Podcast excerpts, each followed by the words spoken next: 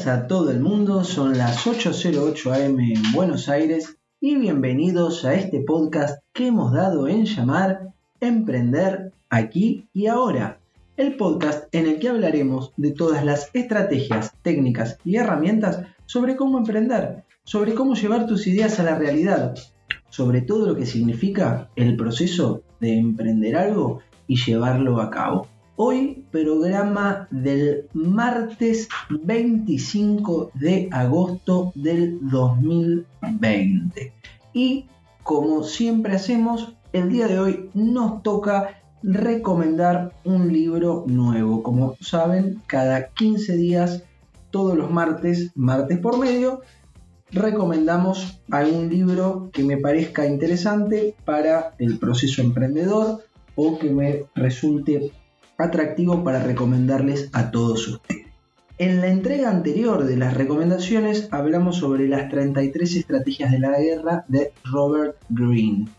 Y en el día de hoy, siguiendo con esta tradición que, que estoy empezando, les voy a recomendar un libro, pero que no es estrictamente sobre emprendedurismo, porque hay un montón de podcast, de blogs y de gente que está recomendando libros sobre cómo emprender o sobre el proceso emprendedor. Y los vamos a recomendar también, pero la idea de acá es mostrarles alguna bibliografía distinta. El libro que les quiero compartir hoy se llama Mi cuaderno estoico, cómo prosperar en un mundo fuera de tu control. Hablamos sobre el estoicismo y la filosofía estoica en capítulos anteriores y contamos que es una filosofía que nació en la antigua Grecia y que después se expandió hasta llegar a nuestros días teniendo como, como sus principales referentes a emperadores romanos como Marco Aurelio, Séneca, Epícteto, que no eran emperadores, pero Marco Aurelio sí. Y el libro que les voy a recomendar es un libro que no se lee en un día no se lee en una semana, se lee en un año. ¿Por qué? Porque justamente no es un libro, es un cuaderno. Máximo Piglucci es profesor de filosofía en la City University of New York y tiene un podcast que se llama Rationally Speaking y es uno de los divulgadores más conocidos de la filosofía estoica, una filosofía que estoy tratando de seguir todos los días que es muy difícil de seguir, pero que básicamente se trata de tratar de enfocarnos en las cosas que están dentro de nuestro control, discerniéndolas de lo que está fuera de nuestro control. A esto los estoicos lo llaman la dicotomía de control.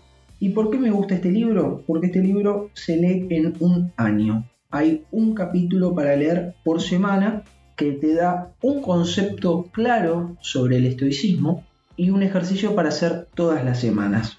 A lo largo del libro uno va aprendiendo distintos conceptos de la filosofía estoica a través de sus 52 semanas. El libro está dividido en tres partes. La primera parte habla sobre la disciplina del deseo, la segunda sobre la disciplina de la acción y la tercera sobre la disciplina del asentamiento.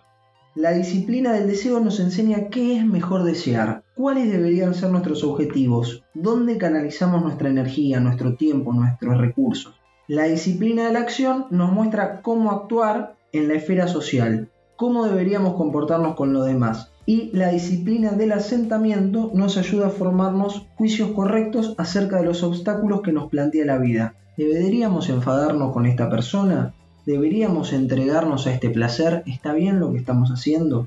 Esto se divide en las tres partes del libro, el cual está muy, pero muy, pero muy bien explicado y que a cualquier persona que le interese la autosuperación, le interese la filosofía y le haya interesado el capítulo de filosofía estoica del que hablamos, me parece que puede, que puede ser un, un acierto. Más porque es un libro que no se lee en un día y entonces más que un libro lo tomaría como un ejercicio para ir haciendo semana por semana porque cada vez se van complejizando más los ejercicios y van tocando temas distintos y nos permite ir ahondando en la filosofía estoica. Al principio del libro hay un test que se dedica a autoevaluarte en relación con distintos puntos. Por ejemplo, me siento realmente molesto cuando no consigo lo que quiero, las cosas no salen como espero, tenés que ponerte del 1 al 10 si eso te describe o no. Dedico mucho esfuerzo a evitar las cosas que no me gustan o me asustan, o dedico mucho tiempo a la búsqueda de la comodidad y el placer, y te van haciendo más preguntas más. Entonces el libro arranca con un autodiagnóstico y todas las semanas tenés que leer un capítulo que tiene que el libro siempre tiene la misma dinámica. Hay un, capítulo, por ejemplo, en la semana 1, en la cual hay una introducción, una frase de algún estoico conocido, se explica en dos, tres páginas, no más que eso, un, concepto de la filosofía estoica y después en dos, tres páginas te dice qué hacer. ¿sí? Te, te dice, te da algún ejercicio práctico con algún ejemplo después te explica por qué hacerlo y luego haber hecho una, y a lo último, al final de la semana, te da una revisión semanal. Esto está bueno hacerlo los domingos. Yo estoy siguiendo este libro y lo sigo los domingos. ¿Por qué? Porque así puedo hacer lunes, martes, miércoles, jueves, viernes y sábado los ejercicios y el domingo puedo hacer la revisión semanal del ejercicio y empezar con una lectura nueva.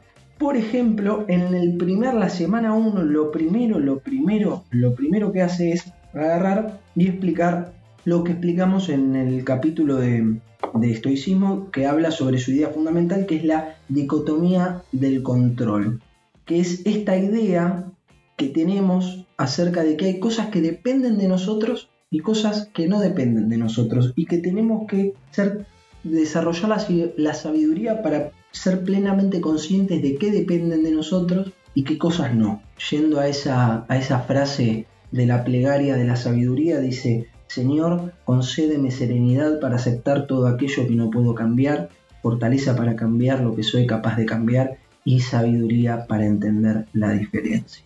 Esa plegaria del teólogo Reinhold Niebuhr de 1934, que se basa en la sabiduría estoica. ¿Por qué? Porque habla de que esos pensamientos nosotros después los catalogamos como buenos y malos, buenos o malos, y eso a nosotros nos genera un impulso. ¿Qué nos dice hacer en esta primera semana?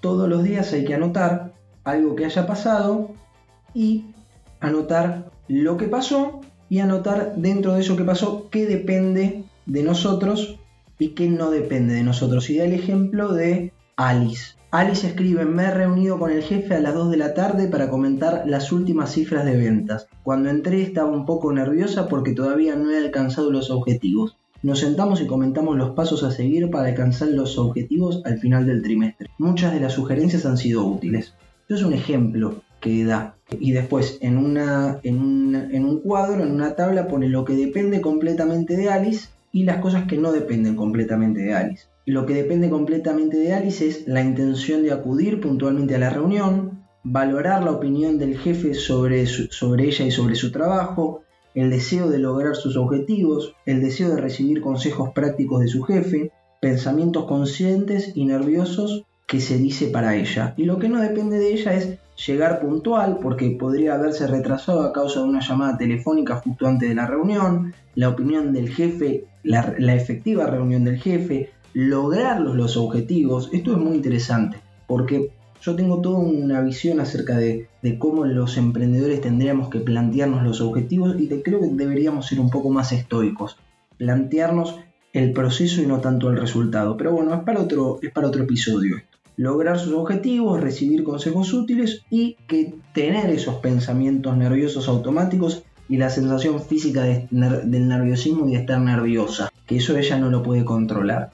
Yo empecé a usar este libro después de haber leído otros libros de Massimo Pigliucci como Cómo ser un estoico y Para qué es buena la filosofía. Y este es el que más me gustó porque es el más práctico. Todavía no lo terminé por esto que les dije, que eso es una semana por ejercicio. Entonces dura un año la lectura de este libro. Pero he encontrado en, en este libro muchísimos consejos útiles y muchísimos ejercicios útiles que iré compartiendo también con ustedes para aquel que no lo quiera leer, pero es de honesto intelectualmente compartir sus fuentes. Y a mí me parece que el estoicismo y la filosofía estoica tanto como el mindfulness y como la logoterapia y como otras ramas de la psicología, nos pueden ayudar muchísimo al, al emprendedor, a la persona que deambula, que vive con la incertidumbre. Porque si nosotros empezamos a separar lo que depende de nosotros de lo que no depende de nosotros, empezamos a tener otra perspectiva y a poder tener otra tranquilidad, a tener otra tranquilidad en nuestra mente. Mi cuaderno estoico de Máximo Pigliusi y Gregory López, la recomendación de emprender aquí y ahora de esta semana. En dos semanas vamos a volver a recomendar otro libro, así que muchísimas gracias a todos Espero que les haya gustado y si es así, lo único que les pido es que se suscriban al podcast, lo compartan en las redes sociales e incluso si pueden lo valoran con 5 estrellas para que sea más fácil localizarlo para los demás. Y si no les gustó, como dicen en el teatro, mejor no digan nada y problema del siguiente. Mañana miércoles los espero para ver una nueva herramienta para poder aplicar para sus negocios y sus análisis de negocios. Les deseo un hermoso día a todos y no se olviden que al final solo se trata de lo que hicimos.